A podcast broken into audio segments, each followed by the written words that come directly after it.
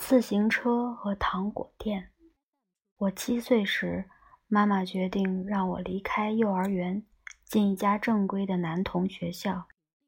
恰巧那里有一家著名的男童预备学校，离我家大约一英里，叫做兰达夫教会学校。就在兰达夫教会大教堂的影子底下。这学校和大教堂一样，直到现在依然在那里，并且很兴旺。可在兰达夫教会学校的两年中，从七岁到九岁发生的事情，我也记得很少。只有两件我记得很清楚。第一件事只有几秒，可我永远忘不了。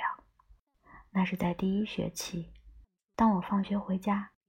一个人穿过村子，忽然有一个高年级同学蹬着车子一路飞驰过来，离我大约二十码。因为是山路又是下坡，当他飞驰而过时，他开始很快地倒踩自行车的脚蹬，这样自行车的飞轮装置就会发出很响的旋转声。与此同时，他两手托把。把双臂随意交叉在胸前，我一下子停住不动了，在后面盯着他看。他多么了不起啊！他多么潇洒勇敢啊！长裤用自行车夹子夹住，头上歪戴着鲜红的校帽，多么神气啊！我心里想，有一天，有那么光荣的一天，我也要有这么一辆自行车。我也要让长裤腿儿用自行车夹子夹住，小帽歪戴在我的头上，倒踩自行车车灯，呼呼的下山坡，也是双手托把。如果有人在这时候抓住我的肩头问我：“你一辈子最大的愿望是什么？你独一无二的雄心大志是什么？做一个医生，做一个优秀的音乐家，一个画家。”一个作家，还是一位大法官？我可以向你们保证，我会毫不迟疑的回答：我唯一的愿望就是有这样一辆自行车，双手拖把，呼呼蹬下山坡。那太棒了！一想到这件事，我就浑身发抖。我对兰达夫教会学校的第二个，也就是另一个仅有的回忆。极具怪诞。这件事发生在我正好九岁时。那会儿我已经交了几个朋友。早晨上学，我一个人出门，路上和四个同龄男生会合；放学，又是和这四个男生一起穿过村子回家。上学放学，我们都要经过一家糖果店，我们总是停下来。在那个很小的橱窗外面流连忘返，看那些装满薄荷球糖、老式薄荷条纹糖、草莓糖、薄荷冰糖、酸味糖、梨糖、柠檬糖等等等等的大玻璃瓶子。我们一个礼拜能拿到六便士零用钱，只要口袋里有钱，我们就一块儿。用到店里买一便士左右的糖。我最爱吃的是果粉味吸管和甘草鞋带儿。有一个孩子叫斯韦茨，告诉我不该吃甘草鞋带儿。斯韦茨的爸爸是个医生，他说这种甘草鞋带儿是老鼠老鼠血做的。有一次，他捉到斯韦茨在床上吃这种甘草鞋带儿，就给他做了个有关甘草鞋带儿的大报告。他说，国内每一个抓老鼠的都把他们抓到的老鼠交给甘草鞋带儿厂，每个老鼠工厂的老板都付给他们两便士。许多抓老鼠的，就是靠卖死老鼠给甘草鞋带厂，成了百万富翁。他们怎么能把死老鼠变成干草鞋带呢？小斯韦茨问爸爸。他们等到有一万只老鼠，斯韦茨的爸爸回答道：“说，就把它们全扔到一个闪亮的大锅里，烧好几个钟头。两个人用长棍儿把滚烫的锅搅了又搅，最后做成一锅很稠的、冒着热气的老鼠烂糊。然后把一个东西放到锅里去。”叽嘎叽嘎的弄碎骨头，这一锅烂糊就叫做老鼠糊。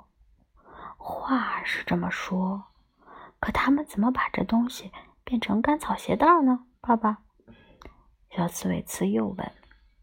这个问题让他的爸爸沉默了半晌，想了好大一会儿，才说：“那两个用长棍子搅拌锅的人。”这时候，穿上橡胶长靴子，爬到锅里，把滚烫的老鼠糊铲到外面的水泥地上，然后他们用蒸汽滚子在它的上面碾几回，把它碾平。这样看上去就像是一块巨大的黑色茶饼。接下来就是等着它变凉变硬，就可以切成袋子状。做成干草鞋带儿，千万别吃这种东西。爸爸说，吃了你会得老鼠病。老鼠病是怎么回事啊？爸爸，小刺猬刺问道。捉老鼠的捉来所有的老鼠都是吃过老鼠药的。爸爸说，老鼠药会让你得老鼠病。那么，得了老鼠病会怎么样？小斯维茨又问。你的牙齿会变得又尖又利，爸爸说。你的屁股会长出来粗粗的短尾巴。老鼠病是没药治的，这我可是知道的。我是医生。斯维茨的这个故事我们全都爱听。上学放学的时候，我们让他给我们反复的讲了许多次。可我们除了斯维茨。仍旧买干草鞋带儿，一个便是两根。这是这家店最合算的东西了。如果你没有见过干草鞋带儿，那我告诉你，它不是圆的，它像一根扁平的黑带子，大约半寸宽。它很长，当你抓住一头，把手臂高举在头顶，另一头下来时，还会碰到地面。果味粉吸管儿也是一边是两根，每个吸管儿有一个黄色的厚纸筒，里面是果味粉，有一根儿干草空管子伸到外面。小刺猬刺会指着干草吸管警告我们：“又是老鼠血！你们通过吸管把果味粉吸上来，等吸完。”就可以把甘草管吃掉，味道好极了。等果味粉在你的嘴里融化，你可以让白沫流出你的鼻孔，假装犯病。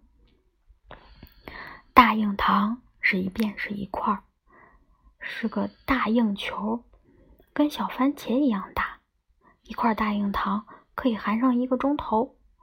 如果每五分钟拿出来看看，你可以发现。它的颜色会变，它能从粉红色变成蓝色，再变成绿色，再变成黄色。这真的有点玄乎。我们常常奇怪，大营糖公司是怎么有这样的魔法的？这是怎么办到的？我们会，你问我，我问你，他们怎么能让它一直变色呢？是你的口水让它变的。小斯维茨说：“作为一个医生的儿子，只要与身体有关系的事情，他都自认为是权威。他能告诉我们有关家的故事。什么时候可以把它剥下来？他知道眼睛打伤了为什么是青的，血为什么是红的？是你们的口水让大硬糖变色的。他一直坚持这个说法。但是当我们请他详细解释时，他常常说：“我讲了，你们也不懂。”梨糖很刺激，因为它有一种可怕的味道，闻起来像指甲油，让喉咙发麻。我们被警告不要吃这种糖，结果反而吃的比以前更多了。接下来的是一种棕色的菱形硬糖，闻起来。都有强烈的氯仿味道。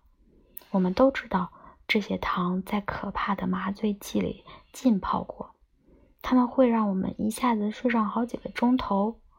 当我爸爸要锯掉病人的腿的时候，斯韦茨说，他就在一块纱布上浇上一些氯仿，那些人闻了就睡着了。我爸爸锯掉了他的腿，他一点感觉也没有。可他们为什么要把这种东西放在糖里卖给我们呢？我们问他。你们可能认为这样的问题会难倒斯韦茨，可斯韦茨是永远也难不倒的。我爸爸说，这种糖是为监狱里危险的囚犯发明的。他说，每顿饭给囚犯吃一颗，他们就会昏昏欲睡，不再造反了。对，是对。我们说，可为什么卖给孩子们呢？是一个阴谋。斯韦茨说：“大人暗地里要让我们安安静静的。”在一九二三年，兰达夫这家糖果店是我们的生活中心。对我们来说，它犹如一家酒馆，至于一个酒鬼，一个教堂。至于一位主教，没有了他，活着也没有意思了。可是，这糖果店有一个可怕的老板娘，我们有充分的理由恨她。她叫普拉切特太太，是个皮包骨头的小个子老妖婆，上唇有小胡子，那张嘴像绿粗粒那样臭酸。她从来不笑。我们进店，他从来不欢迎。他开口只为了说诸如此类的话。我盯着你们呢，你们的贱手，别去碰那些巧克力糖。我不要你们进来，只是东张西望。不买东西就滚出去。可是，普拉切特太太最令人讨厌的是她身上老脏兮兮的，她的围裙上满是早晨吃的那些东西。吐司碎屑、茶渍和煎蛋的蛋黄，他那双手最让人难受，一看就让人恶心。手上黑黑的，都是灰和污垢，看上去好像整天在火上夹煤块儿。可我们要买，一便是太妃糖，或者酒味口香糖，或者果仁糖球，或者随便什么糖果的时候，正是这双手去给我们抓糖的。那时候没有卫生法规，没有人，更不要说普拉切特太太了，会像今天的售货员那样用小铲子把糖果铲出来。当你看到那只右手指甲还是黑的，从糖果瓶里挖出一盎司的巧克力软糖，就连饿得半死的流浪汉也会从店里逃出去。可我们不逃。糖果是我们的生命，哪怕比这个更糟，我们也要弄到它。因此，这让当这个让人恶心的老太婆用她的脏手在瓶里搅拌的时候，我们只是站在那里，皱起眉头，默默地看着。我们恨普拉切特太太的另一个原因是她吝啬，除非你一次买足六便士糖果。